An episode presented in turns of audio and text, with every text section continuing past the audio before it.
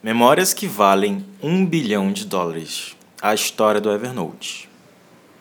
O fundador do Evernote se chama Phil Libin. E ele se mudou para Nova York quando ele tinha 8 anos e a família dele se mudou da União Soviética para o Bronx. Quando ele tinha 22 anos, ele largou a faculdade de Ciências da Computação na Universidade de Boston porque ele teve um acesso de raiva por causa de uma cobrança indevida. Para Phil Libin, o fundador da Evernote, a faculdade não era muito importante porque, desde os 16 anos de idade, ele ganhava dinheiro fazendo programação para empresas. Depois disso, ele foi recrutado para uma empresa de software chamada ATG, com sede em Cambridge. E ele fala que foi a primeira vez em que ele se sentiu medíocre porque ele estava trabalhando em uma grande corporação. Três anos depois, no ano de 97, ele largou a empresa para lançar, ao lado de alguns colegas que eram hackers, a empresa chamada Engine 5, que era uma startup que criava softwares para comércio eletrônico em Boston. Eles fundaram a empresa sem nenhum tipo de investimento e no ano de 2000 conseguiram vender a empresa por 26 milhões de dólares. No ano de 2001, ele juntou a equipe da outra empresa que ele tinha vendido, a Engine 5, para lançar outra startup chamada Core Street, que produzia sistemas de segurança para órgãos do governo. Só que ele não estava acostumado com a morosidade do ciclo de compras do governo ele estava acostumado com a velocidade de produção da internet. E graças a isso ele acabou saindo da empresa. Ele saiu no ano de 2006 e a empresa foi vendida três anos depois, em 2009, por um valor de 20 milhões de dólares. Com essa curta experiência como empreendedor, o Phil Libin ele achou que já tinha duas coisas interessantes que ele tinha aprendido. A primeira, a primeira coisa é que ele tinha nas mãos uma equipe ideal para abrir a empresa dos seus sonhos e tudo que ele precisava era ganhar uma era de uma ideia brilhante. Ele mesmo fala que o objetivo dele não era ganhar dinheiro, ele queria era inspirar pessoas. Ele diz que ganhar um bilhão de dólares não é cool. Bacana mesmo é causar impacto em um bilhão de pessoas. Depois ele diz a história dele que já tinha algum tempo que ele tinha uma ideia que se desenvolvia na cabeça dele, que ele pensava que a gente se lembra de coisas triviais, como o nome de restaurante, e ele queria saber como é que funcionava esse processo. Geralmente isso acontece por meio da associação realizada pelo nosso cérebro. A gente lembra por meio de associações. E o gatilho da lembrança pode ser a pessoa que você estava quando você viu no restaurante, ou que você estava fazendo naquela hora, uma palavra, uma imagem relacionada ao local em questão. Por causa desses fragmentos de informação, a gente consegue extrair uma lembrança muito importante, mas esquecida. Nem sempre o nosso cérebro tem uma capacidade de memória limitada. É por isso que não importa o que você faça, muitas informações ficam perdidas no tempo. E para tentar compensar, armazenamos dados em laptops, tablets e smartphones. Isso só funciona se a gente se dá o trabalho de colocar a informação no lugar certo da maneira correta. A equipe original do Evernote era um grupo de codificadores russos, liderada por um programador chamado Patkov. E aí o fundador do Evernote, Libin, ele voou para a Rússia para conhecer eles e ele conseguiu sugerir que as empresas se fundissem, fundissem suas equipes e em vez de competir. A partir daí, a equipe dele saiu de Boston, foi para o Vale do Silício e ele passou a ocupar o cargo de CEO da empresa. A partir de então, o objetivo dele era criar uma empresa com uma ferramenta revolucionária para auxiliar a memória, como se fosse uma espécie de instrumento que deveria ser capaz de capturar qualquer tipo de informação, realizar uma recuperação associativa simples, ser compatível com smartphones e divertido de usar. No ano de 2008, eles lançaram uma versão beta do software do Evernote, e a ferramenta funcionava exatamente do jeito que o CEO Libin tinha imaginado. Você poderia adicionar qualquer, quase qualquer tipo de informação em Evernote ainda tinha várias funcionalidades. Por exemplo, o software conseguia, conseguia fazer com que qualquer texto fosse visível em uma foto e se tornasse pesquisável. A empresa tinha criado então um produto original, que era um aplicativo que ajudava as pessoas a se lembrarem de tudo que poderiam ser relevante para suas vidas.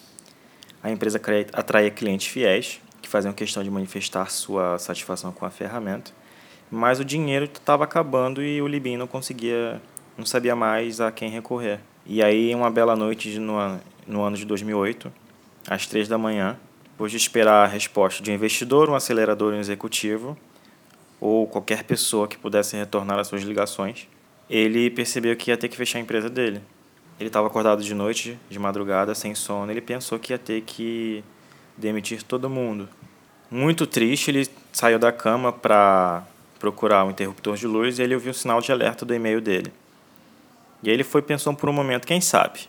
mas era uma mensagem só de um cliente satisfeito do Evernote. Era um sujeito da Suécia, dono de uma empresa de software. Ele falava o seguinte nesse e-mail: Abre aspas, o Evernote mudou a minha vida. Se um dia precisar de dinheiro, me avise. Aí, meio incrédulo, ele digitou de volta um e-mail para esse empresário sueco e perguntou: Acontece que um pouco de dinheiro seria útil, enquanto você está pensando? Aí ele depois foi respondido: meio milhão de dólares seriam suficiente. Com esse investimento de meio milhão de dólares, a empresa conseguiu sobreviver inicialmente. Hoje em dia, a empresa tem um valuation de mais ou menos um bilhão de dólares e ela era uma das preferidas dos investidores até mais ou menos o ano de 2013. A grande questão é que ele não conseguiu um investimento tão fácil dos investidores e empresas de investimento porque o modelo de negócio do Evernote era o modelo freemium. O modelo de negócios freemium mistura free, que é grátis, com premium, que é um especial. Traduzindo, os clientes podiam usá-lo de graça ou atualizar para uma versão paga. A insistência do fundador da Evernote em se recusar a mutilar a versão gratuita fazia com que as pessoas que queriam investir não acreditassem muito nesse modelo de negócios. A grande teoria dele é que quanto mais coisas você coloca no Evernote, mais importante o serviço se torna para você. E aí, quem se recusaria a pagar 5 dólares por mês para uma empresa que armazena suas memórias e ajuda a recuperá-las? Ele não se preocupava com a possibilidade dos usuários não quererem um pre-grade. O risco para ele seria se eles se recusassem a experimentar o aplicativo por não quererem pagar ou experimentarem uma versão gratuita da ferramenta e não voltassem mais. Se eles se apaixonassem pelo serviço, acabariam pagando.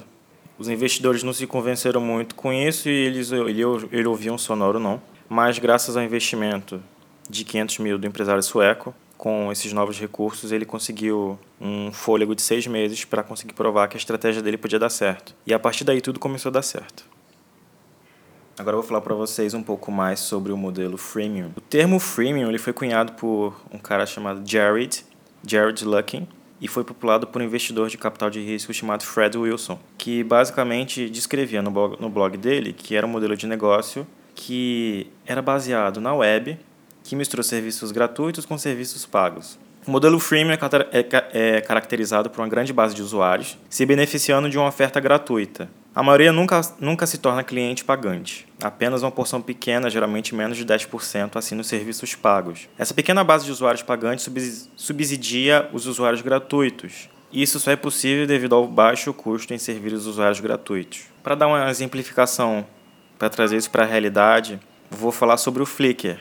O Flickr é um site de compartilhamento de fotos que foi comprado pelo Yahoo em 2005 e ele serve como um bom exemplo de modelo de negócios freemium. Os usuários do Flickr eles podem se inscrever gratuitamente por uma conta básica que permite que você envie e compartilhe imagens. O serviço ele é gratuito, mas ele possui algumas limitações, como espaço de armazenamento e um número máximo de postagens por mês. E por uma pequena taxa anual, os usuários podem comprar uma conta profissional ganhando postagens de espaço de armazenamento ilimitados, além de bônus adicionais.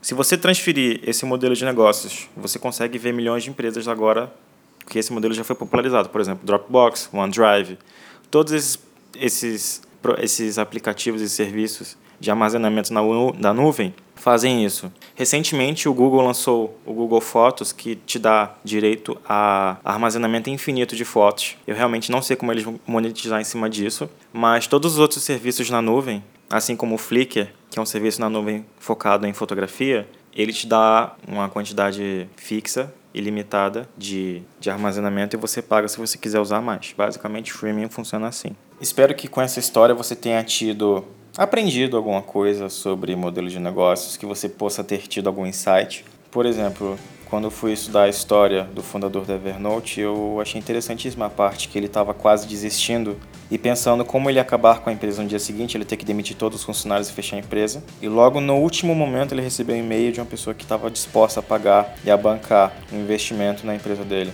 Ou seja, ele estava quase desistindo, mas mesmo assim ele acreditou e continuou seguindo em frente e deu tudo certo. Então, espero que você tenha conseguido extrair algum conhecimento, alguma coisa algum insight interessante. Esse foi o episódio sobre a história do Evernote, falando um pouquinho sobre o modelo de negócios freemium e até o próximo episódio. Falou, tchau!